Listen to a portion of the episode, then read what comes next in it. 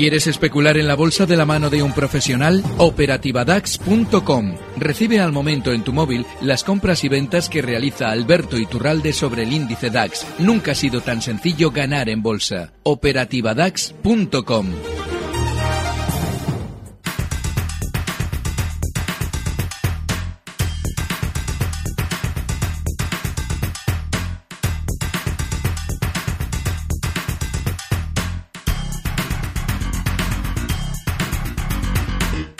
5 y 37 minutos ante la tarde abrimos nuestro consultorio de bolsa en este programa en tiempo real con Alberto Iturralde, responsable de díasdebolsa.com. ¿Qué tal, Alberto? Muy buenas tardes. Muy buenas tardes, Rocío. Todo muy bien. ¿Qué le ha parecido lo que ha visto esta jornada?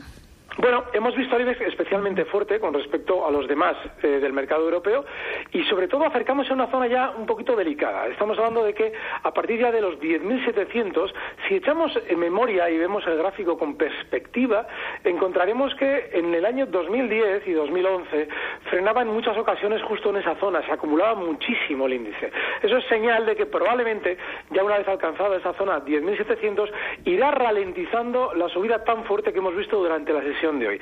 Todavía no hay eh, ningún síntoma que nos deba hacer pensar en recortes, pero sí esas zonas de resistencia tan cercanas sí que probablemente las subidas se van a ralentizar. Va a estar un poquito más lateral durante las próximas sesiones. La escena de cierre de hoy ha sido esta. En tiempo real, CMC Markets patrocina este espacio. El IBEX 35 despide este jueves en 10.584 puntos, con una subida del 1,42%. Al final, el DAX Setra ha subido un discreto 0,06%. Mañana saldrá desde 9.628 puntos. Subidas en París para el CAC 40 del 0,42% hasta 4.449 puntos. Y en Londres tenemos al FT100 con descensos muy discretos, del 0,15% hasta 6.649 puntos. En tiempo real, CMC Markets ha patrocinado este espacio. Next Generation ha llegado. Una plataforma avanzada, nuevas herramientas y utilidades de trading. Experimente la diferencia con Next Generation. CMC Markets, su broker de confianza. Los CFDs son productos apalancados con un alto riesgo. Es posible perder más de lo depositado. Consulte sus riesgos. Vamos, si le parece, Alberto, con dudas ya de nuestros oyentes. Vamos a saludar a Juan Carlos, que nos llama desde Madrid. Juan Carlos, buenas tardes. Buenas tardes. Díganos, Eh, caballero. Vamos a ver, hoy he entrado en, a ver, en Gamesa eh, a, a 8,20 ¿Mm? y en Mafre eh, a, a 2, a, no, a, a ver, que lo tengo aquí, a 3,10. Eh, solo quiero saber eh, si tiene algún recorrido con la ruptura hoy del IBEX, eh, qué posible recorrido tiene resistencia. Gracias. Muy bien, muy bien, gracias. A ver, hablamos de estos dos valores del IBEX, si le parece, eh, Alberto. Comenzamos por Gamesa, que ha sido al final la más bajista, ha bajado un 1%, en 8,19 ha cerrado. Sí, ha cambiado mucho ¿eh? de cómo había hecho en los meses atrás la subida hasta la zona eh, 9,25, que había sido muy vertical al alza. Digo que ha cambiado mucho porque estos dos últimos meses ha estado especialmente lateral. Dentro de ese movimiento lateral hay una zona de resistencia muy clara, justo los 8,50. Está ahora a 30 céntimos. El problema que hay es que no hay ningún síntoma que nos deba hacer pensar que el precio va a subir con fuerza. De hecho, sesiones en las que el IBEX eh, sube y Gamesa se mueve tan lateral, incluso tan como hoy, es muy mal síntoma. Este valor cuando eh, toma esa filosofía lateral en contra del IBEX, normalmente es, es, es signo de querer recortar. De manera que yo, ahora mismo, si tuviera gamesas, no dejaría nunca que descendieran de la zona 8,10, donde estaría el stop. Y mientras tanto, el objetivo alcista en 8,50, pero no es un precio muy fiable. El caso de Mafre es diferente, Sí. porque sí, sí que es cierto que hoy está un poquito más lateral. Es decir, no ha cerrado tan a la baja como Gamesa. Y seguramente va a continuar rebotando otro poquito más, no mucho más. Desde los 3,11 hasta la zona 3,17, donde ya en varias ocasiones ha frenado durante los meses de enero y febrero. Con lo cual, ahí es donde podríamos buscar el objetivo alcista de Mafre y el stop justo en los mínimos de hoy, en esa zona 3,09. Hmm. A ver, un correo electrónico que nos envía Rosa y nos pregunta por Enagas. Simplemente eso, me gustaría que me analizasen Enagas. Bueno, Enagas es uno de esos precios que hemos comentado estas semanas que iba a funcionar muy bien. Lo está haciendo, pero eh, ahora está ya un poquito más ralentizada esa subida. Así como efectivamente, antes de que nos hablaran bien de la energía, todos los valores de la electricidad se han disparado, Endesa, Enagas, entre ellos, ahora ya está más tranquilo, pero sigue muy alcista, porque sigue en esa tendencia alcista de largo plazo que hemos comentado ya varias semanas. El objetivo alcista de Nagas, ahora de manera inmediata, hoy cierra en 22,33, pues el objetivo alcista está en 22,70. De manera que todavía podemos estar comprados en este valor con el stop justo en los 22,10. De manera que sería una opción para entrar mañana, ¿Mm? pero ese stop imprescindible en 22,10. A ver, 91 309 5330, 91 309 5365 y nuestro correo tiempo real arroba gestionaradio.com. Por ejemplo, vamos a leer uno que nos envía Carlos. Nos dice ayer compré un lote de técnicas reunidas a 41 euros y Arcelor a 11,60. Pretendo que sea una inversión a medio largo plazo. Habla de tres seis meses. ¿Cómo ven a estas dos empresas? Bueno, el problema que tiene Técnicas Reunidas es que es un precio especialmente lateral. Y de hecho tiene, bueno, si cogemos un gráfico de largo plazo, es decir, si vamos a invertir de aquí a seis meses, tomamos el, gráfico de largo plazo y nos encontramos con que Técnicas en los 41,50, donde ya ha parado estos días, tiene una resistencia enorme. Ha frenado con cierta precisión justo ahí en abril de 2010. En, bueno, en enero de 2011 lo volvió a hacer durante este año a primeros, en enero esa zona 41.50 volvió a frenar la cotización. Eso significa que ahora intentar apostar a una ruptura es peligrosísimo, porque debería situarse técnicas reunidas claramente por encima de la zona 43,50 para confiar en ella en el medio largo plazo, es decir, a seis meses vista. Con lo cual, yo personalmente nunca haría una operación en técnicas si no me hubiera confirmado esa ruptura al alza. En el corto plazo, si quiere un stop para, bueno, pues de alguna manera u otra desengañarse de esa posible inversión de, de seis meses vista, estaría en la zona 40 con 40, de manera que mientras no rompa la baja puede intentar apostar por la ruptura, pero todavía no hay ningún síntoma que lo indique. En el caso de Arcelor, bueno, va a tener más rebote.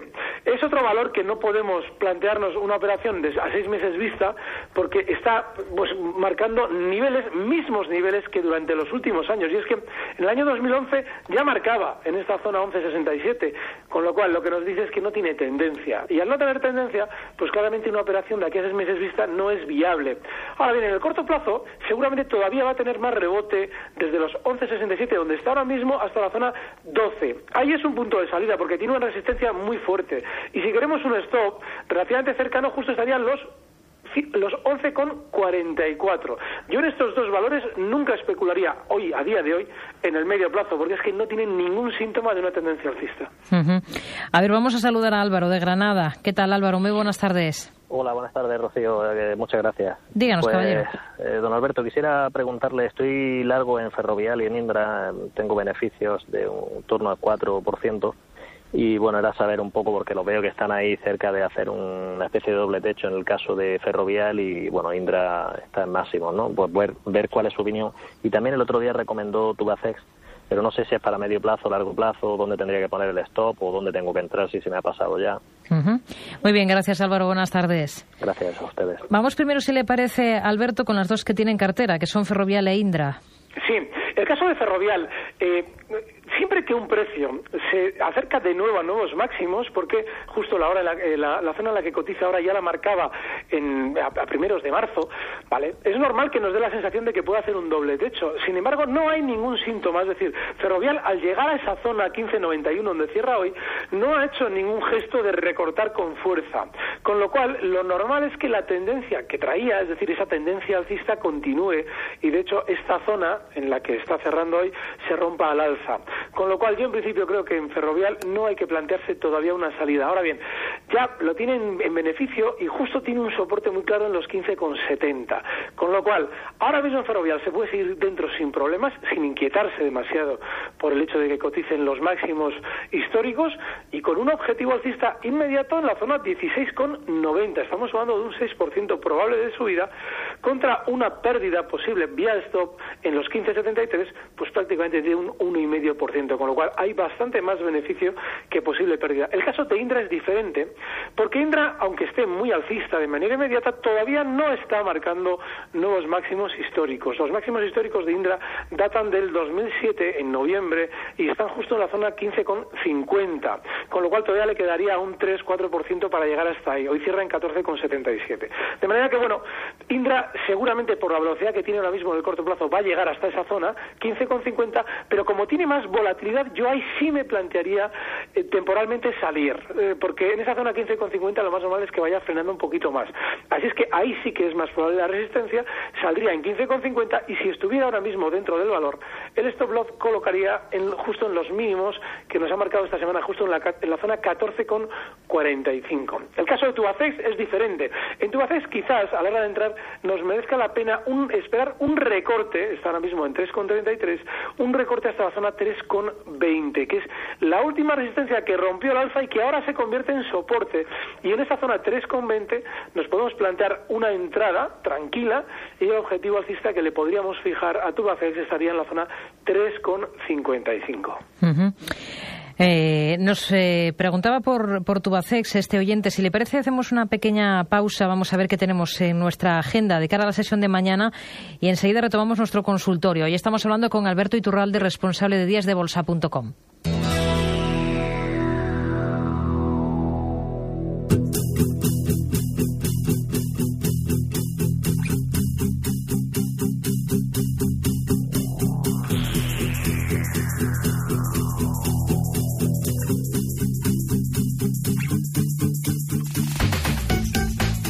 La semana terminará sin grandes referencias para cotizar en Europa. Apenas los precios de exportación e importación de productos industriales de febrero en España y los pedidos de fábrica del mismo mes en Alemania.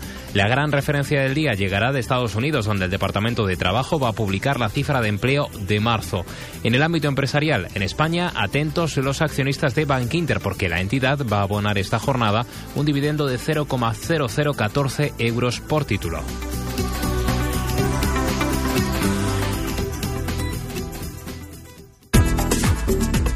Tiempo real. Con Rocío Arbiza.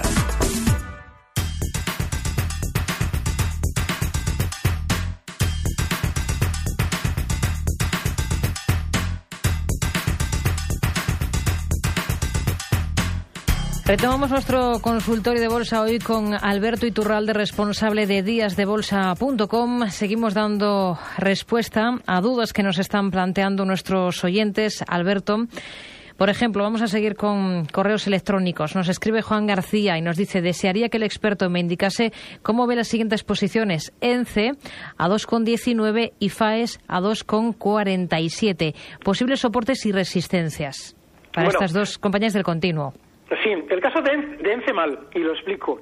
ENCE, en contra de lo que ha hecho el mercado global, ha tenido una caída tremendamente rápida y fuerte. Desde enero ha recortado en la zona 3.10 que cotizaba, hasta los, ha llegado a marcar unos mínimos en la zona 2,07 y lo ha hecho en muy poquito tiempo. Eso lo que significa es que probablemente una posición compradora ahora en ENCE pueda ser válida, pero solo para un rebote.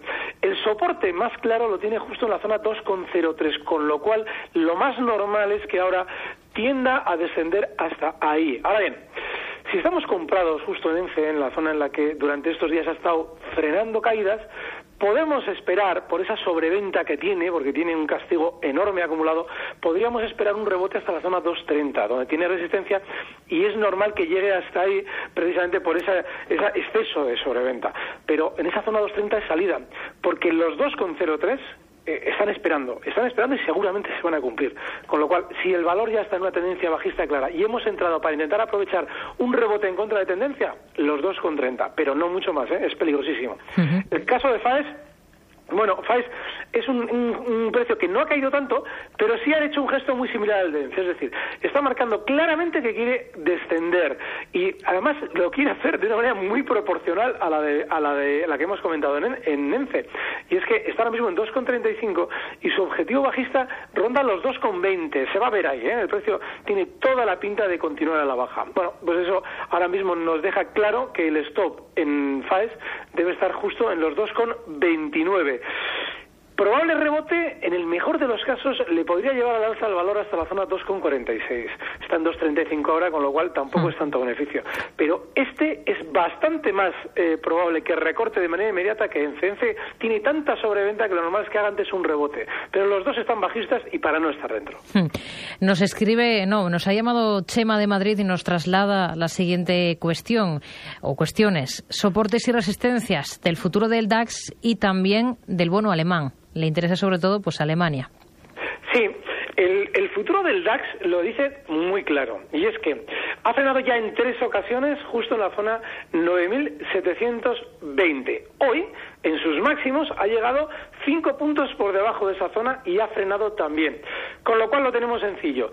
la resistencia estaría en esos 9.720, ahí es donde más probables tenemos el lado corto, es decir, si queremos ponernos bajistas porque es donde más probabilidades hay, y el soporte más claro para abrir largos está en la zona 9515, donde si abrimos un gráfico de medio plazo, es decir, dos, tres meses hacia atrás, veremos que efectivamente esa es la zona en la que más se han acumulado los rebotes y las paradas en las subidas. Es decir, esa zona 9515 es ahora mismo nuestro soporte. El bono alemán lo más normal es que tienda a hacer un recorte durante estos días hasta su zona de soporte en los 142 enteros. Ahí es donde nos podemos fijar una posición larga, es decir, ahí es donde podemos intentar buscar un rebote. La zona de resistencia, es decir, nuestro objetivo alcista rondaría los máximos que ha marcado durante estos días, justo en los 144. El bono alemán tiene un problema y es que no tiene una tendencia definida porque lleva lateral dos, tres meses, con lo cual lo mejor es que estemos al margen del bono y sí se puede intentar lo que hemos comentado en el DAX, esos cortos en la zona 9.720 o esos largos en los 9.515. Mucho más recomendable. A ver, un correo electrónico que nos envía Xavier nos pregunta por Telefónica. Nos dice que las tiene compradas a 11. Bueno, el caso de Telefónica hay que tener en cuenta que es un valor de los que contrapesa a los dos grandes bancos. Estos días está especialmente fuerte porque Inditex, que es la que había también eh, de alguna manera otra basculado con los dos grandes bancos, ha estado más débil. Eso todo eso traducido lo que significa es que seguramente Telefónica va a continuar rebotando. Además, en la operativa nos deja un stop clarísimo en la zona 11,47. Tenemos a Telefónica cerrando en 11,61 y un más que probable esta es una operación que se podría intentar sin demasiada dificultad, más que probable, objetivo alcista en los 11,82. De manera que si alguien quisiera una posible operación para eh, iniciar la mañana, estaríamos hablando de Telefónica como un precio muy fiable. 11,82 objetivo alcista y el stop en los 11,47. Nos quedamos entonces con esta idea porque nos quedamos sin tiempo en este consultorio de bolsa. Alberto Iturralde, responsable de díasdebolsa.com. Gracias como siempre por participar con nosotros en este espacio. Hasta la próxima. Buenas tardes. Un fuerte abrazo. Buenas tardes. Recibe al momento las operaciones de Alberto Iturralde vía SMS en tu móvil. Operativa DAX.com.